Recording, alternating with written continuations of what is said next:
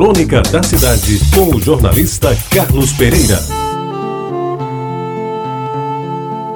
Amigos ouvintes da Retabajara, eu até pensava que tinha visto tudo aquilo que aconteceu numa sexta-feira de agosto de um ano que não lembro. Sabia de todos os detalhes, recordava o momento em que o sol começou a amarelar, o tempo foi escurecendo e o povo foi correndo para dentro de casa, onde no quintal as galinhas cacarejavam e subiam o puleiro mais próximo. Havia como se fosse um silêncio consentido, e os mais velhos se escusavam de responder aos meninos mais afoitos. O que é que está vendo? É verdade que o mundo vai se acabar? Pensei que tudo isso tinha acontecido em 1946, quando eu caminhava para os meus oito anos. Mas como li recentemente num jornal que o primeiro eclipse total do Sol do século passado ocorreu em 1936, Dou o dito pelo não dito. Confesso que parece que vi, mas devo ter construído as imagens a partir do relato que me fizeram a minha mãe e meu pai, quando outro eclipse apareceu aí pela década de 50. Mas, amigos ouvintes, quando ocorreu o terceiro e último eclipse total do Sol do século passado, exatamente no dia 11 de agosto de 2000, e como a gente não pôde observar o fenômeno aqui no Brasil, aproveito estas linhas para lembrar o que já disseram os mais antigos com relação ao final do mundo, que iria coincidir com o fim do século. E sem ser especialista em leitura e interpretação de Nostradamus, até antevi o que os esotéricos mais fiéis iriam dizer. Se por acaso nada ocorresse de diferente naquela quarta-feira, segunda quarta-feira de agosto.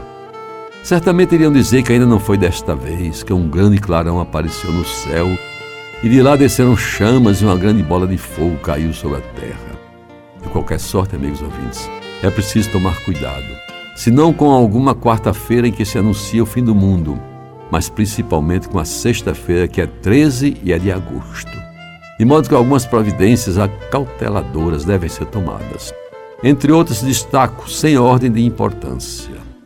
Antes de sair de casa, verifique se está chovendo. Em caso positivo, não deixe de levar consigo um bom guarda-chuva.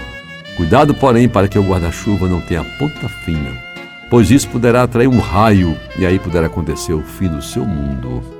Não pague nenhum compromisso que se vença numa sexta-feira, 13 de agosto. Aos credores, se na segunda-feira seguinte o mundo não tiver acabado, diga simplesmente que estava rezando à espera do fim do mundo e não podia sair para compromisso tão banal como ir a um banco pagar carnês ou promissórias. Não passe, absolutamente não passe debaixo de nenhuma escada sobretudo se ela estiver pendurada num prédio prestes a cair. Se na sua frente passar um gato preto, faça de conta que não o viu. E se sua companheira ou companheiro insistir, recomende a ida dele ou dela a um oculista. Não consuma alimentos pesados, gordurosos ou com alto teor de colesterol. O mundo pode não acabar na sexta-feira e você poderá passar o sábado com uma tremenda dor de barriga. E finalmente, amigos ouvintes, se nada quanto se anuncia vier a ocorrer, acredite firmemente em Deus e siga em frente, tentando fazer o bem a todos e aguardando um novo eclipse total do Sol e mais uma sexta-feira, 13 de agosto, de preferência com muita saúde e pleno de felicidade. Você ouviu Crônica da Cidade com o jornalista Carlos Pereira.